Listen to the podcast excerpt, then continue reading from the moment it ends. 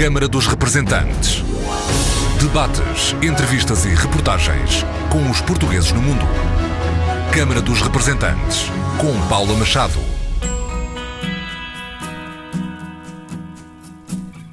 Olá, bem-vindos ao Câmara dos Representantes. Portugal-França, a final do Euro que todos desejavam em terras francesas. Em contagem decrescente fica o registro do primeiro golo nacional contra o país de Gales. Pontapé de canto, João Mário vai bater, bateu a maneira curta, dá para Rafael Guerreiro, tira o cruzamento grande, Ronaldo, cabeça, golo! É de Portugal! É de Portugal! É de Portugal! É de Portugal! Já lá mora! Já lá mora! Já lá mora! É meu! É teu! É nosso! É vosso! É de Portugal!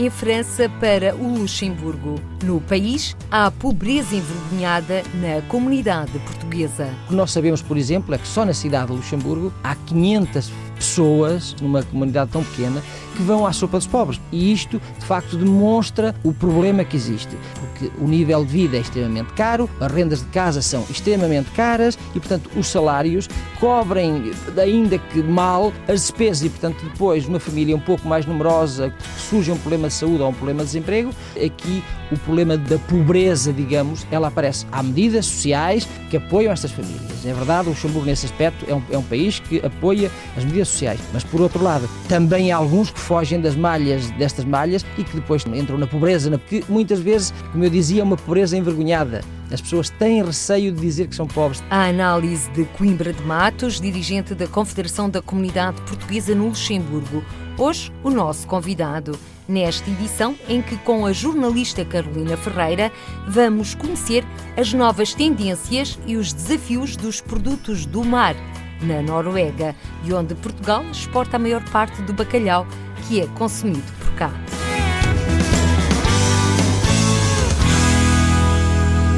Portugal está na final do Euro. Um gol de Cristiano Ronaldo e outro de Nani garantiram um passaporte para domingo no estádio Saint-Denis. Pontapé de canto, João Mário vai bater, bateu a maneira curta, dá para Rafael Guerreiro, tira o cruzamento grande, Ronaldo, cabeça, golo! É de Portugal! É de Portugal! É de Portugal! É de Portugal! Já lá mora! Já lá mora! Já lá mora! É meu! É teu! É nosso! É vosso! É de Portugal!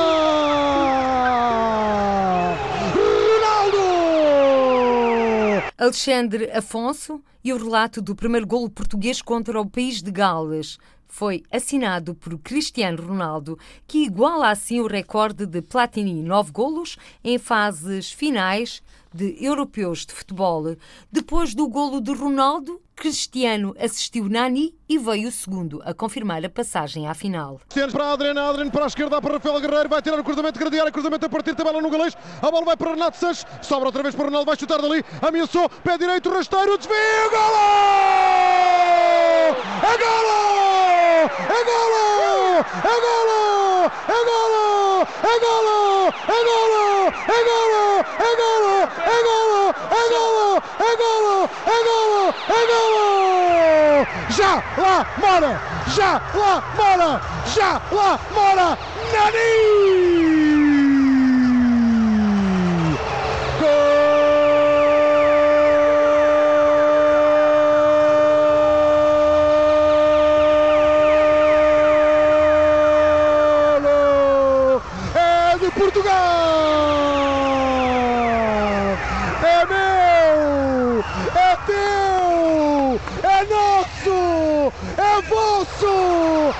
De Portugal! Nani! Ronaldo chutou! Nani completou! Encostou e meteu a bola na baliza! E vão dois para Portugal! 2 para Portugal, 0 para o país de Gales. Logo após o apito do árbitro desta meia-final, nas bancadas do estádio de Lyon, o enviado especial da RDP, Federico Moreno, encontrou um avô orgulhoso pelo desempenho do neto neste europeu. Nascido precisamente em França, o avô de Adrien Silva. Quem é que dizia que Portugal ia à final? Petit ah. pays, mais grand joueur. Ah. Jorge da Silva, 75 anos, sempre acreditou. Eu já sabia que ele ia ganhar, não é? Jorge é avô do médio português Adrian Silva. É um rapaz, não é por ser meu neto, mas tem uma visão de jogo enorme.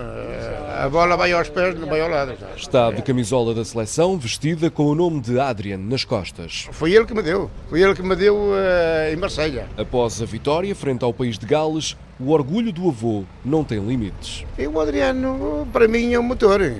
Você viu-lo jogar? Viu? Então, ele, para, ele, para mim é um motor de coisa. Ele vai ao contacto com o pessoal. Agora vem à França na final para deixar Jorge da Silva de coração apertado. É um país que nós já estamos aqui assim há 55 anos. Tem o coração dividido.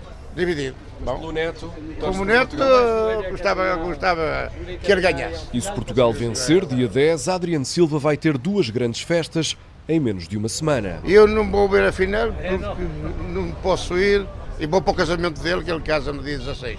O Adriano casa no dia 16. Antes do casamento, há que honrar o fiel compromisso com a seleção na grande final de Paris.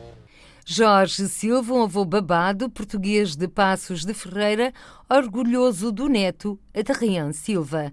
Já no França-Alemanha foi Griezmann, neto também de portugueses que assinou os dois golos que deram a vitória de França contra a Alemanha. Portugal-França é a final que todos desejavam. Hermano Sanches, luso-descendente e vereador da Câmara de Paris. É claramente a final que nós queremos por várias razões. Portugal está na final, mas sobretudo porque hum, temos uma, uma, boa seleção, muito mais realista agora do que antes, e um, mas para ser uma grande seleção a ganhar às equipas com quem teve mais dificuldades e a França nitidamente é essa equipa. Tanto ao ganhar a França, como o resto da França ontem ganhou a Alemanha, passamos a um outro estatuto e é isso que eu quero, é isso que eu peço. Eu acho que temos as condições para. É uma grande final onde os outros ficam a ganhar automaticamente. Todos nós temos uma preferência e, de facto, a minha vai para Portugal, portanto eu quero que Portugal ganhe, quero com isso participar desse equilíbrio, desse, que é um jogo de futebol, mas nunca é somente um jogo de futebol. Os lusodescendentes, já o disse, Hermano Sanches, estão em peso em ambas as seleções, quer de Portugal, quer de França. Isso é outra realidade e particularidade só nós é que podemos realmente uh, ter. Agora estamos as seleções com cada vez mais nacionalidades, mas de facto a especificidade da portuguesa aí também fica completamente acima das outras. Temos a capacidade de colocar os jogadores dos descendentes em ambas as equipas. É uma coisa fantástica. Agora, os estão na equipa portuguesa podem, de uma certa forma, ter uma responsabilidade, mas também um apoio diferente, porque sabem que uh, estão tão bem a representar todos esses são os que estão a viver em França, todos esses que estão a viver fora de Portugal e que imigrantes ou filhos de imigrantes têm amor à camisola, amor à pátria, amor a Portugal, para além das gerações. Isso é algo também de consequente. Antes de falarmos do resultado final, desta final do Euro 2016, pergunto-lhe, recorda-se de 1984? Sim, por várias razões, embora fosse ligeiramente mais novo, mas é, quer dizer, nem é pelo próprio jogo, é pela reação da minha mãe, que era uma pessoa muito pacata, realmente nada de exageros, mas por vê-la tão, e ela que raramente comentava, raramente ficava assim zangada, ouvia dizer, eu não gosto do Platini, eu não gosto do Platini, ele foi mal com Portugal. E pronto, isso ficou isso na memória, de facto em casa era mais ela e eu que olhávamos os jogos, e ficou-me sobretudo isso na, na memória, o sentimento que havia alguma hum, infelicidade, alguma tristeza, que era preciso também ter, o que vocês chamam a revanche, e é isso que nós queremos agora alcançar no domingo. É a hora de Portugal ganhar o Euro e é a hora de Portugal ganhar a equipa francesa. E por quantos golos e quem vai marcar? Não sei, nestas situações são os erros da arbitragem, os exageros, o facto dos jogadores ficarem depois em número reduzido. Embora com o realismo que nós mostramos, eu apelava sobretudo a que houvesse uma diferença de gols e que não fossem a penaltis, embora os nossos fizeram lindamente e prova que têm essa capacidade. Portanto, para mim, 2-1 para Portugal seria largamente suficiente só a vitória importa. E quem marca? quer de uma, quer de outra seleção? Do lado da, da francesa, são alguns a poder fazer. Nem achava engraçado que fosse o António Griezmann, né, por ter um avô português, mas tem pouca importância. Do nosso lado, acho a imagem fantástica. O Ronaldo, o Quaresma, o Nani, o Renato Sanches, Quer dizer, toda essa força, o Adrien, eu acho que a força de Portugal está nessa diversidade, nas cores, nas capacidades, nas origens. É um bocado indiferente. Para a história gostasse que o Ronaldo marcasse, porque aqui, que o criticaram aqui uh, em França, ele parece que é um jogador espetacular. E poucos vão para além uh, que ele faz uh, no relevado e isso uh, incomoda-me profundamente. Portanto, que Ronaldo ficasse de alguma forma a equipa francesa, ué, era uma maneira de mostrar que só os grandes jogadores é que podem fazer a, a diferença. Na equipa portuguesa são vários, um deles é Cristiano Ronaldo. Hermano Sanches, luso-descendente, vereador da Câmara de Paris, quer que Portugal ganhe a final do Euro 2016. Um desejo partilhado por Luciana Gouveia, coordenadora da CAP Maslan, Associação de Luso-Descendentes, que quer reescrever a história do futebol nacional final mais desejada, mas também é final mais temida para os portugueses de França. Portanto, estamos a ver com, com, com grande esperança, claro, mas também com um certo receio. Uh, devido aos passados confrontos entre, entre, França e Portugal, que nunca foram eh, a favor de, de, Portugal. Portanto, há aqui uma mistura de sentimentos que é complicada, uma vontade grande de vencer, claro, mas também um receio, um receio um bocado grande. A verdade é que ambas as seleções têm uma forte presença de lusodescendentes. Exatamente.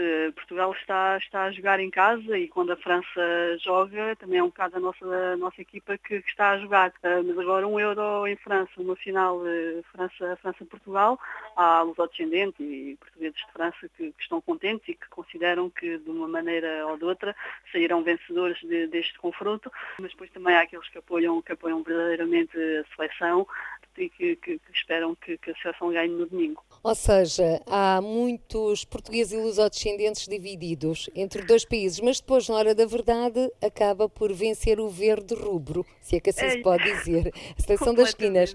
Luciana Gouveia, prognósticos para esta final? Eu espero que Portugal ganhe, espero que que, que, não nos imponham o sofrimento que às vezes impõem, porque os, os, jogos de Portugal são sempre super complicados e super uh, sofridos para quem está a ver também. E, e seria mesmo muito importante para, para, Portugal, mas também para os portugueses de França, que a seleção conseguisse vencer esta final, não por ser contra a França, embora também tenha a sua importância, uh, mas por ser um euro em França. Portanto, estamos mais uma vez a, jogar em casa e há tantas expectativas em relação, em relação à seleção e a, e, a, e a este campeonato que nunca conseguimos ganhar que, que eu espero que, que ganhe e corra, corra bem, que não seja muito difícil. Para já, já nos encontramos na final com a França. De, dos outros casos foi nas meias finais e Exatamente. tivemos como carrascos o Platini e o Zidane.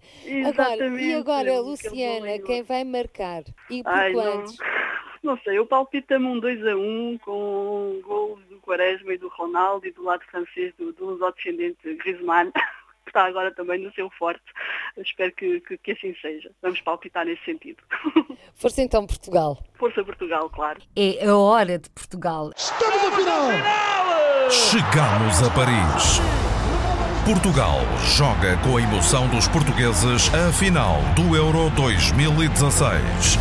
Portugal, França. Este domingo às 20 horas em Saint-Denis, com as emoções que só a Antena 1 lhe põe no coração. Há milhões a acreditar! Relato de Alexandre Afonso e Nuno Matos. Comentários de Costinha. Portugal, França. Este domingo, com emissão a partir das 7 da tarde e interativo com os ouvintes depois do jogo. Luxemburgo e Reino Unido são as primeiras comunidades portuguesas da internacionalização do programa Escolhas. Coimbra de Matos, da Confederação das Coletividades Portuguesas no Luxemburgo, bem-vindo à Câmara dos Representantes. No dia 1 de abril deste ano arrancou o programa Escolhas no Luxemburgo. Para já, que balanço se pode fazer deste programa que visa a inserção e inclusão dos jovens portugueses e de origem portuguesa na sociedade luxemburguesa? Boa tarde, Paula. Boa tarde a todo também o auditório. De facto, a primeira internacionalização do programa Escolhas de fora de Portugal. De facto, não tem sido fácil, tem sido muito um, um programa muito trabalhoso porque nós gostaríamos também de que os resultados finais fossem aquilo que, que tanto almejado também por Portugal e temos tido um, muito trabalho e muita dificuldade em implementá-lo. Felizmente, neste momento, eh, estamos já num local cedido pela Câmara Municipal de Eixo Alzete, portanto, a segunda Câmara do país, e eh, podemos dizer que, passo a passo, vamos certamente chegar ao fim do ano com um balanço que ultrapassa todas as expectativas. E quando fala nesse balanço que ultrapassa todas as expectativas, está a referir-se ao número de crianças e jovens, nomeadamente estávamos a apontar para um número de 50? O número que apontámos 50 ficará eh, muito longe de, de, de, daquilo que, que vai ser o objetivo final. Mas essencialmente pelos resultados, porque eh, em pouco tempo começa-se a ver que há uma adesão, que há um trabalho que foi feito também já há alguns anos atrás e começa a, a ter os seus, os seus frutos e a credibilidade da própria CCP CPL demonstra que, de facto, há um interesse para que, como eu dizia ainda há pouco, para um dos parceiros deste projeto no Luxemburgo é a Câmara Municipal de Este, portanto a segunda Câmara do país, o que de facto demonstra a importância do projeto e qual vai ser o, o objetivo final. As famílias, nós falamos na que não, são, não são somente os jovens vulneráveis, são também as famílias, é a comunidade que vai ganhar com este projeto. Uh, nós, no primeiro ano, temos tendência e queríamos que fosse essencialmente ver quais são as necessidades, mas numa segunda fase queríamos queríamos mesmo avançar para o empreendedorismo juvenil, para uma série de projetos que, que vão uh, de encontro àquilo que nós uh, nos propusemos fazer no primeiro esboço. Nesses projetos, quais são as verbas que estão orçamentadas? Para os levar a efeito é necessário depois também esta valência? Uh, sim, portanto, isto não, não está, é, é, público, portanto, o, o, orçamento para o projeto Escolhas no Luxemburgo são 100 mil euros por ano, o que de facto, uh, para contratarmos e dar, sabendo nós o custo de vida, o nível dos, técnicos que temos que contratar, ou seja, tivemos que contratar uh, quatro técnicos, para contratar quatro técnicos é de facto um esforço eh, subhumano mesmo para a própria direção. Fazemos muita coisa nós e, portanto, temos, somos a retaguarda dos técnicos e toda a parte, digamos, de, de, de reflexão passa um pouco por nós. Portanto, são, em, em, três anos são 300 mil euros, o que de facto é um projeto muito grande, mas é aquilo que se pode fazer. Portanto, não são os meios, não são enormes, mas é aquilo que se pode fazer e nós por isso também ficamos muito gratos ao ACM, ao Alto Comissariado para as Migrações. Este programa Escolhas, neste caso, é só para jovens e famílias portugueses ou de origem portuguesa. Sim, portanto, essencialmente o programa Escolhas e financiado pelo governo português e por intermédio do Alto Comissariado para as Migrações é essencialmente vocacionado para a comunidade lusófona, digamos. Mas certamente que se aparecerem jovens de outras nacionalidades que, que, que passam parte da comunidade e tenham alguma afinidade até com a comunidade, também não serão deixados de fora. Ainda neste programa Escolhas, uma valência que me parece extremamente importante é exatamente incentivar os jovens jovens para que não deixem a escola? O objetivo principal, de facto, é o abandono escolar, eh, evitar o abandono escolar, porque nós, infelizmente, sabemos que no Luxemburgo, a nível geral, o abandono escolar é enorme e na comunidade portuguesa os números são assustadores e, portanto, eh, são jovens que eh, poderiam, e alguns deles nascidos já no país, têm alguma dificuldade de se integrar no, no próprio sistema escolar e põem alguns problemas e, portanto, o nosso objetivo é essencialmente fazer com que os jovens tenham confiança neles. Portanto, o projeto chama-se Pilar, Projeto de Integração Local e de Apoio ao Reconhecimento. Ou seja, o reconhecimento de si mesmo é muito importante para que eles, se os outros são capazes, eu também sou capaz. E, portanto, é esse essencialmente o objetivo para que estes jovens se sintam cidadãos, sobretudo. E ao mesmo tempo levarem com eles as famílias. Sim, a família tem um papel muito importante, portanto, eh, mesmo a nível da cidadania ativa, o trabalho é um trabalho em conjunto, as ações são feitas com os jovens, mas também com os pais e com a comunidade em geral. Nós trabalhamos muito com as, as, as escolas locais, temos parceiros nas escolas locais, temos eh, as outras associações que, que fazem parte já da CPL, também são parceiros e, portanto, vamos tentar criar aqui alguma dinâmica dinâmica para que estas pessoas se sintam todos empenhados e que o, o insucesso escolar e o abandono escolar deixe de ser um problema. Insucesso escolar que depois se reflete no desemprego, nos números do Sim, desemprego. Sim, portanto, isto é, é, contagiante, né? portanto, é o, é o desemprego, por um lado, porque a sociedade luxemburguesa cada vez mais é altamente qualificada, exige cada vez mais qualificação para se poder trabalhar naquele país, contrariamente ao que se pensava há 10 anos atrás, que os não qualificados tinham lugar no mercado de trabalho e cada vez se vê que as pessoas com fracas qualificações são aqueles que uh, estão no desemprego. E o desemprego também começa a ser preocupante lá também. Ao mesmo tempo, também há um número cada vez maior de famílias portuguesas carenciadas, Coimbra de Matos. Sim, infelizmente, uh, há aqui um problema que é os números não são muito claros, porque nós tentamos saber os números claros e, portanto, da parte das autoridades luxemburguesas, eles dizem que não fazem estatísticas por nacionalidade. Nós sabemos que se fazem, mas é complicado termos alguns dados. Agora, o que nós sabemos, por exemplo, é que só na cidade de Luxemburgo há 500 pessoas, são 500 pessoas numa, numa comunidade tão pequena, que vão à sopa dos pobres. Portanto, e isto, de facto, demonstra o problema que existe. Porquê? Porque o nível de vida é extremamente caro, as rendas de casa são extremamente caras e, portanto, uns, os salários cobrem, ainda que mal, as despesas e, portanto, depois, uma família um pouco mais numerosa, que possa vir um problema, que surja um problema de saúde ou um problema de desemprego, aqui o problema da pobreza, digamos, ela aparece. Há medidas sociais que apoiam estas famílias. É verdade, o Luxemburgo, nesse aspecto, é um, é um país que apoia as medidas sociais. Mas, por outro lado, também há alguns que fogem das malhas, destas malhas, e que depois entram em, em, circuitos menos claros e que depois têm, portanto, entram, entram na pobreza, na pobreza que muitas vezes, como eu dizia, é uma pobreza envergonhada. As pessoas têm receio de dizer que são pobres, têm receio de mostrarem que são pobres, porque há um status que se criou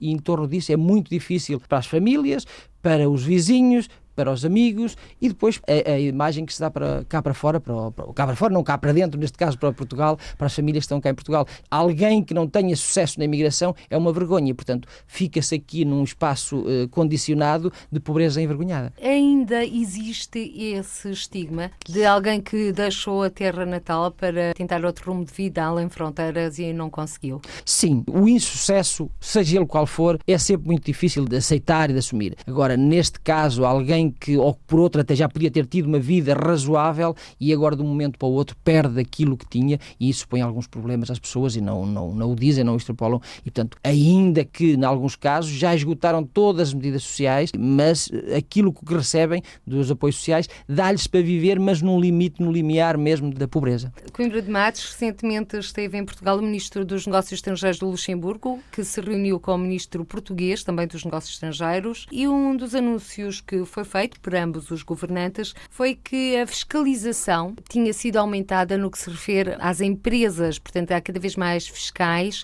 nomeadamente luxemburgueses, a fiscalizarem obras e empresas onde trabalham portugueses. É uma boa notícia? Sim, nós já há vários anos que tínhamos mencionado e feito apelo às autoridades locais para que o acesso aos estaleiros de obras fossem mais assíduos, porque uh, havia uma certa conivência entre os inspectores inspectores, tem que, tem que se dizer, havia uma certa conivência entre os inspectores e alguns patrões, ou portanto, os, os delegados sindicais, os delegados ligados à segurança, muitas vezes escuravam essa questão. E só no último ano, no espaço de, de um mês, faleceram duas pessoas. Portanto, são questões que pode ser, pode ter acontecido, mas de facto aqui havia algumas lacunas. E neste momento aquilo que foi prometido é que havia fiscalização a nível da segurança, mas também a nível do dumping social, porque nos últimos meses, nos últimos anos, tem vindo a, lume um sem número de empresas eh, portuguesas portuguesas, essencialmente portuguesas, temos que dizer assim, que faziam dumping, dumping social, ou seja, contratavam em Portugal com os salários um pouco mais elevados do que aqui, para levarem as pessoas para lá, que de facto ia criar problemas às empresas que estão lá e que pagam os seus impostos lá,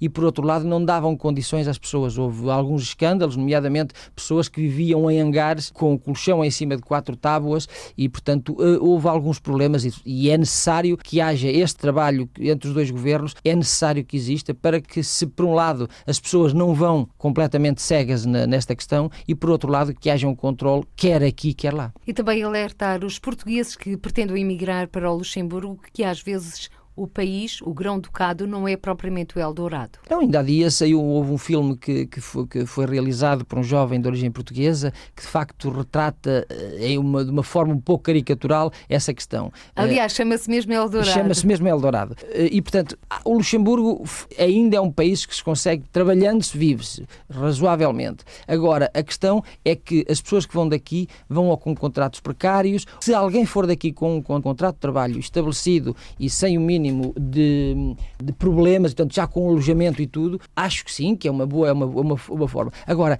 sair daqui para ir completamente às escolas para o Luxemburgo, alertamos mais uma vez que não o façam. Não se fiem nos vizinhos, nos amigos que arranjam, que dão casa, que dão tudo, que depois nós, no, no terreno, temos algumas dificuldades muitas vezes a acudir a tantas solicitações. Coimbra de Matos, um dos cavalos de batalha de todas as comunidades portuguesas, por isso muito fora, é exatamente o ensino da portuguesa. A verdade é que o Luxemburgo lançou, abriu as portas em setembro em Differdange, a uma escola que permitia lecionar a língua portuguesa, mas até ao momento as inscrições não têm correspondido às expectativas. O que é que se está a passar?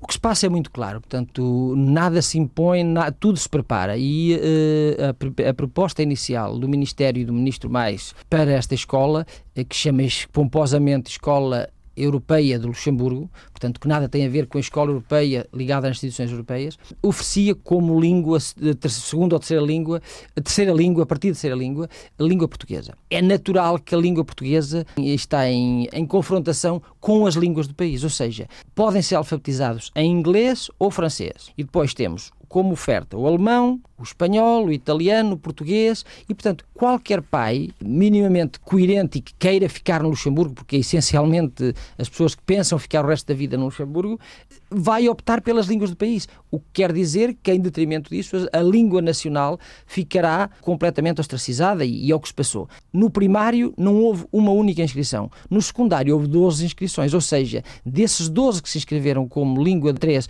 no secundário, são jovens que já foram daqui de Portugal com alguma noção já da importância do português. Porque nós alertamos muitas vezes as autoridades e os pais que é necessário fazer um trabalho de terreno, porque há muita desinformação, e isto tem que ser dito, os próprios lobbies dos, dos professores no Luxemburgo desincentivam, se eu posso utilizar, os pais que, que os meninos aprendam a língua materna, porque dizem que é contraproducente para a aprendizagem das, das outras línguas. Ou o seja, todos... dificulta a integração, é essa a justificação? É o que eles dizem, mas todos os estudos internacionais demonstram precisamente o contrário. O conhecimento aprofundado da língua materna facilita todas as aberturas. Portanto, há um estudo da Universidade de Luxemburgo que saiu há dias e que está a ser desenvolvido ainda mais neste momento sobre essa importância da aprendizagem da língua materna e do acompanhamento da língua materna desde a, pequena infância. Portanto, isto quer dizer que entre a vontade política e depois a prática do terreno há um fosso enorme. E, portanto, aqui as autoridades portuguesas deixaram-se, peço desculpa, deixaram-se enganar por esta boa vontade e que nós alertámos na altura, porque quando soubemos da existência de um inquérito que estava a ser feito junto dos pais, nós pedimos o inquérito para verificarmos o que estava. E por estranho que pareça, o inquérito é quase secreto, ninguém sabe o que é que lá estava. Tiveram azar, houve algumas pessoas da nossa confiança que foram inquiridas e, portanto, que nós sabemos quais são as perguntas e as perguntas eram completamente dirigidas de forma a que se demonstrasse que a aprendizagem do ensino da língua materna no ensino integrado que era contraproducente. E o que, de facto, todos os estudos internacionais demonstram, é precisamente o contrário. Mas se esta é a primeira vez que a língua portuguesa integra o programa do ensino público no Luxemburgo, nesta Escola Internacional de Differdange, a verdade é que a não ter alunos é uma oportunidade perdida. Uma oportunidade perdida é o que eu dizia, portanto, nós dizíamos no nosso comunicado, na nossa nota de imprensa, que a montanha para um rato. Depois, portanto, nós sabíamos a priori que havia muita dificuldade que se não fosse feito um trabalho do próprio Ministério em que, por exemplo, e neste caso que nós uh, gostaríamos que assim fosse, é que eventualmente o português pudesse ser oferecido como segunda língua. Isto é, é natural se a partir do momento em que uma criança pode, pode ser alfabetizada na própria língua materna, o desenvolvimento é outro. Nós temos o exemplo da escola europeia ligada às instituições europeias, onde há as secções linguísticas e os jovens saem de lá todos também a falar em quatro, cinco línguas. Portanto, o problema reside numa vontade política da aprendizagem das, das línguas não do país. Mas isto leva-nos a uma outra coisa, é que também o ensino do luxemburguês e nós, sociedade civil e nós, CCPL, temos muito cuidado de incentivar as pessoas a aprenderem as línguas do país e nós próprios temos vários cursos, quer em luxemburguês, quer em, em francês e alemão, mas temos dificuldade, uma dificuldade dificuldade enorme em encontrar professores de luxemburguês. O que quer dizer que, por um lado, incentiva-se as pessoas e incita-se as pessoas a falarem luxemburguês, por outro lado, não há uma, um verdadeiro investimento na língua para a aprendizagem de todos. Isto é interessante, estes dados que o Coimbra de Matos está, está a trazer para esta conversa, já que os portugueses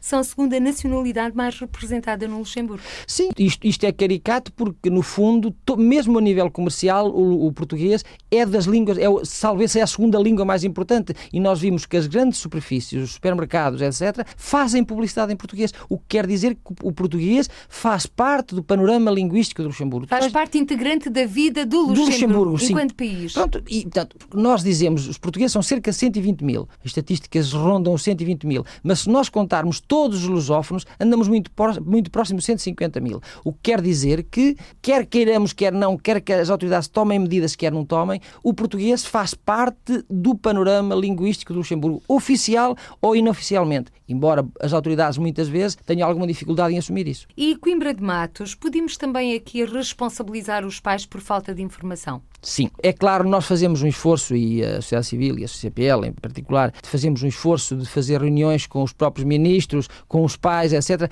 Eles vão, mas depois, como se diz em bom português, e peço desculpa, caem em saco roto. Portanto, aqui ficam os pais muitas vezes empenhados no seu dia a dia e esquecem-se da importância. E por outro, e como nós sabemos, eh, na nossa cultura portuguesa havia três grandes figuras, que é o padre, o médico e o professor. E portanto, o que o professor do luxemburguês diz é quase sacrossanto. E portanto, o, o professor diz dizer ao pai que não inscrevam o vosso filho no português porque isso é muito mau, o menino não vai aprender luxemburguês, isto entra nos, nos ouvidos das pessoas e isto é interiorizado e, e vai, vai criar esses problemas que nós temos. A Paula dizia há bocadinho que é a primeira vez que o português está no ensino integrado, no ensino oficial luxemburguês. Não é a primeira vez. O português existe no sistema oficial há, vários, há várias décadas, através dos cursos integrados. Agora, tem havido avanços e recuos em relação a esta questão, nomeadamente, havia acordos entre Portugal e Luxemburgo para fazer cursos integrados no pré-escolar para os meninos portugueses, foi um projeto piloto que durou dois ou três anos e, entretanto, desapareceu. Portanto, há aqui avanços e recuos mediante o ministro, a boa vontade do ministro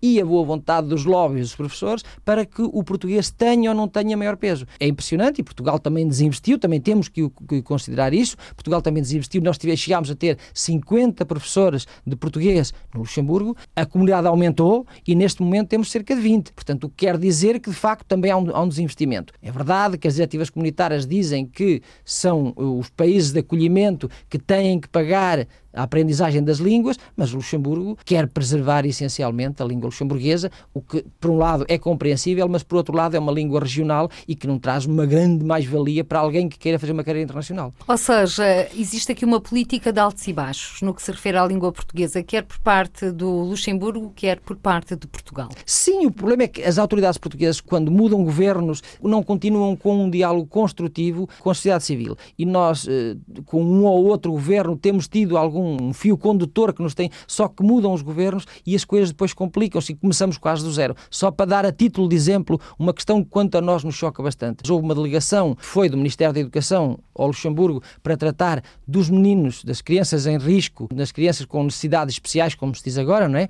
E, por estranho que pareça, nem nós, sociedade civil, soubemos, nem a própria coordenação do ensino português. O que quer dizer que estamos todos, andamos todos aqui, cada um faz as coisas do seu lado e não há uma concertação entre as partes. É fundamental existir, eh, portanto, essa coordenação para que todos estejam, se me permitem a expressão, a remar para o mesmo lado. Claro, é isso que nós, é, é, tem sido esse trabalho da CPL, quer junto da comunidade, que se fala uma voz, quer junto da comunidade com as autoridades nacionais, e o que nós pedimos sempre às autoridades é que, por favor, antes de ouvirem as autoridades do país porque defendem os interesses deles, como é natural, ouçam as bases e vejam qual é a forma de articular isto para que seja ao contento de todos. E agora, Coimbra de Matos, a Confederação da Comunidade Portuguesa do Luxemburgo lançou um comunicado em causa a lei da nacionalidade. Sim, o referendo decorreu o ano passado, agora o Ministro da Justiça, Félix Braz, de origem portuguesa, Algarvio, ele, que Algarvio. ele que também fala português. Fala português, fala português. Vai propor alterações. O que é que está em causa? O que é que se está a passar? Portanto, a lei da nacionalidade uh, vem na sequência, este trabalho, portanto, a lei já foi alterada há 10 anos, mas continua uma lei muito restritiva, ou seja, a base essencial para a aquisição de nacionalidade num país que é já falámos na questão da linguística, né? aqui, portanto, é um país que é trilingue, portanto, em que há francês, luxemburguês e alemão, que são as línguas do país. A base de, seleção para a aquisição da, língua, da, da luxemburguesa passa essencialmente por luxemburguês, sabendo nós as dificuldades que existem em relação a essa língua, porque é uma língua que é a língua desde 86, como tal, é, não, uma língua não é muito estruturada e, portanto, há alguns problemas. E, além disso, como eu dizia ainda há pouco, não há um investimento verdadeiro, um investimento nem político nem económico na língua. E, portanto, cria aqui alguns problemas. O, o projeto inicial do Sr. Ministro Félix Brás era excelente, porque uh, abordava a, a, possibilidade de alguém, sobretudo as primeiras, as primeiras vagas migratórias, de não serem sujeitas à língua, mas a oposição julgou que não era assim e que, portanto, a língua é um fator do qual elas não abdicam e, portanto, só mesmo se não é, não é sujeito a um exame, mesmo se não é sujeito a exame, tem que frequentar 24 horas de curso, como se essas, em 24 horas alguém aprendesse alguma coisa. Porque nós dizemos-lo claramente, nós Gostaríamos que a língua pudesse ser um veículo de comunicação e não um veículo de segregação. E, portanto, não queremos isso. Nós vivemos há 50 anos no Luxemburgo. As pessoas, contrariamente ao muito que se diz, os portugueses estão integrados no Luxemburgo. Aí construíram a sua casa, colaboraram para que aquele país fosse desenvolvido como ele é hoje, construíram aquele país, educaram os filhos e pagam os seus impostos. São cidadãos integrados. E, portanto, essas pessoas que estão lá e que se sentem já, quando joga a seleção do Luxemburgo, sentem-se um pouco luxemburgueses também,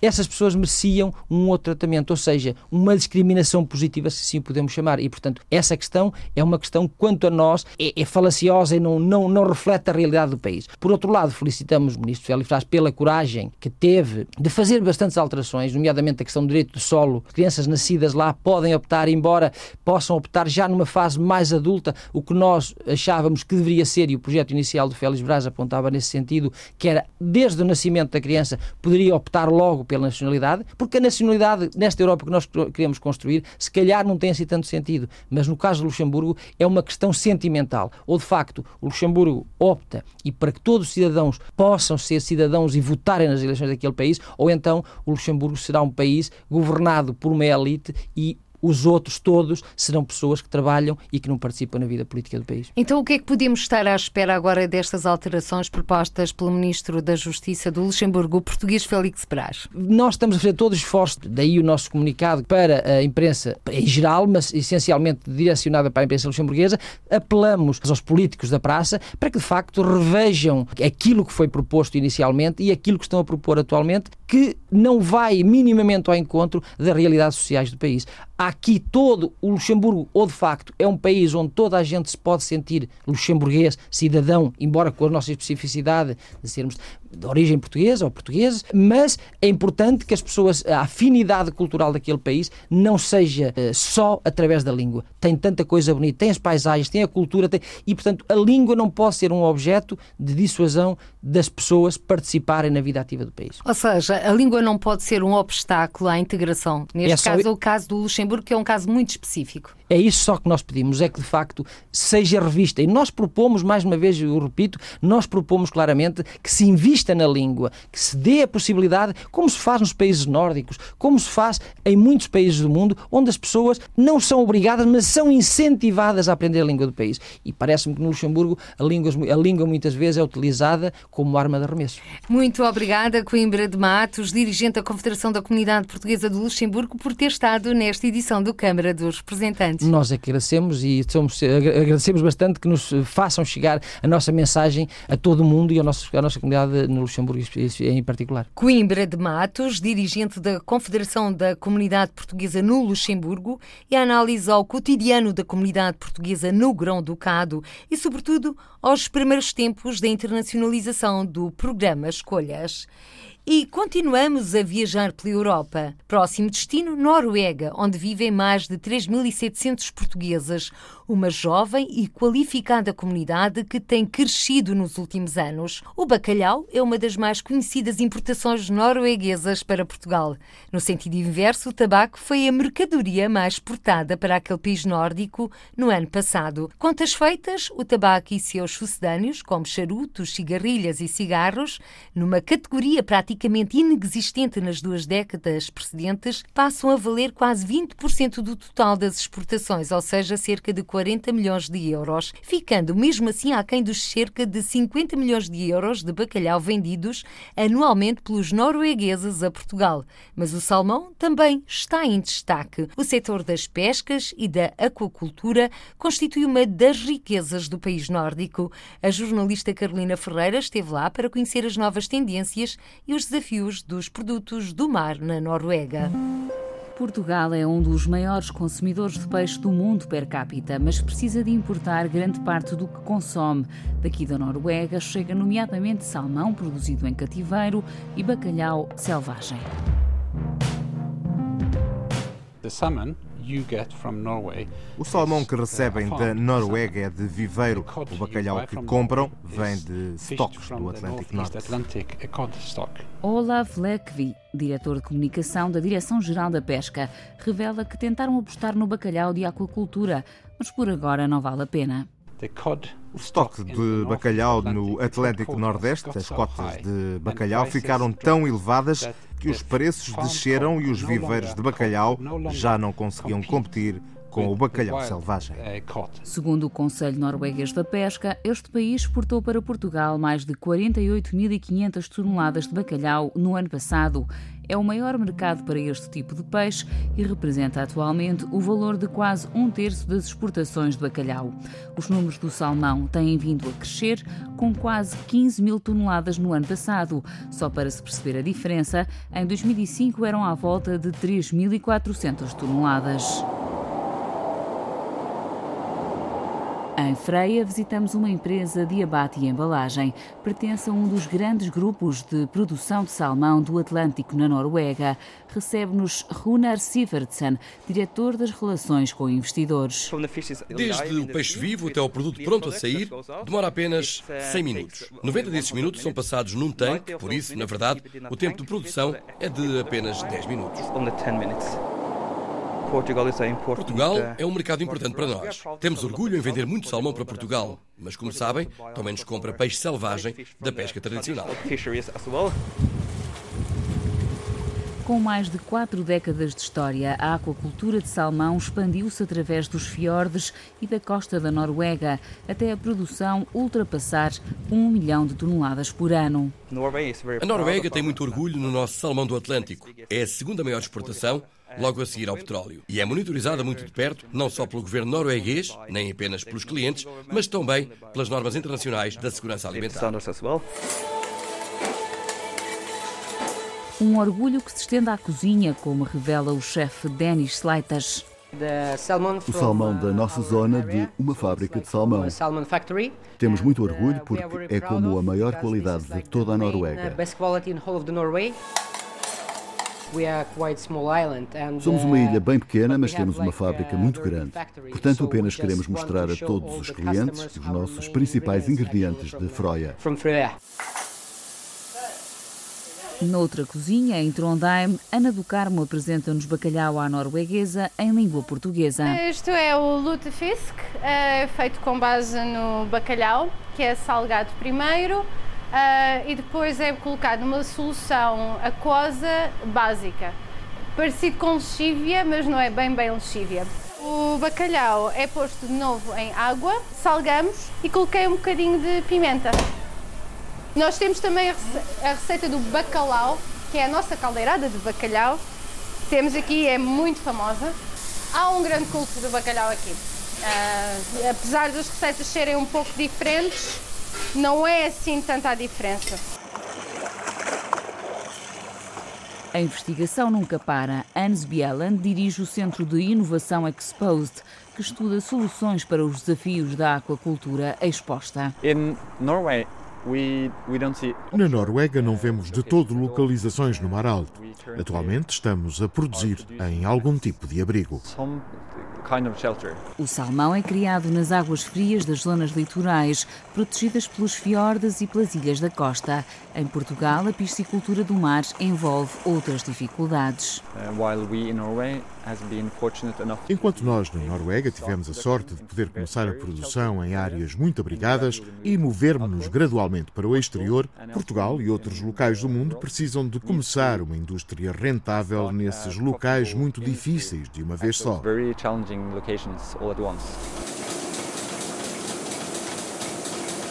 No Departamento de Tecnologia de Recursos Marinhos da Sintef, Fundação para a Investigação Industrial e Científica, o trabalho de Gunvor Oya foca-se na comida de peixe. Neste laboratório trabalhamos com diferentes espécies alimentares vivas para as larvas de peixe. Isto é muito importante para as novas espécies marinhas na aquacultura, mas também para as larvas de peixes ornamentais. Um trabalho baseado no potencial da aquacultura para o futuro da alimentação.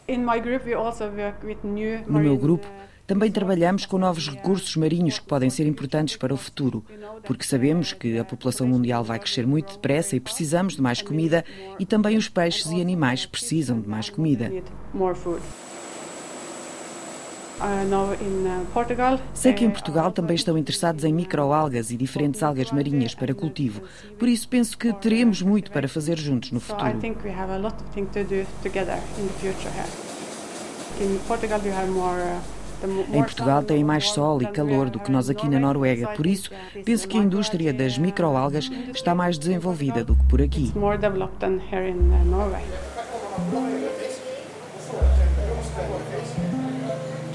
Antes do futuro, há outras pontes no presente. Neste mercado de peixe da cidade de Bergen, podemos comprovar um ponto em comum entre a Noruega e Portugal.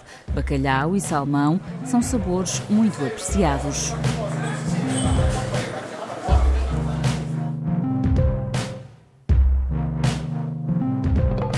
Reportagem de Carolina Ferreira na Noruega com as tendências e desafios dos produtos do mar. Recordo que é daquele país nórdico que chega grande parte do bacalhau e do salmão consumidos em Portugal.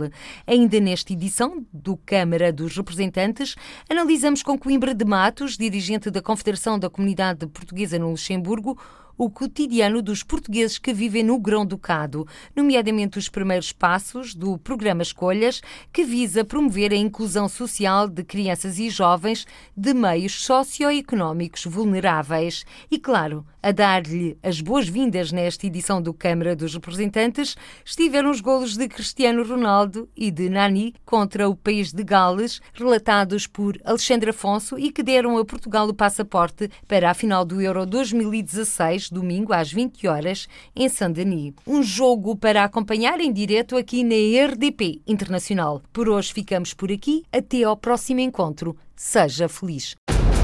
Câmara dos Representantes. Debates, entrevistas e reportagens com os portugueses no mundo. Câmara dos Representantes, com Paula Machado.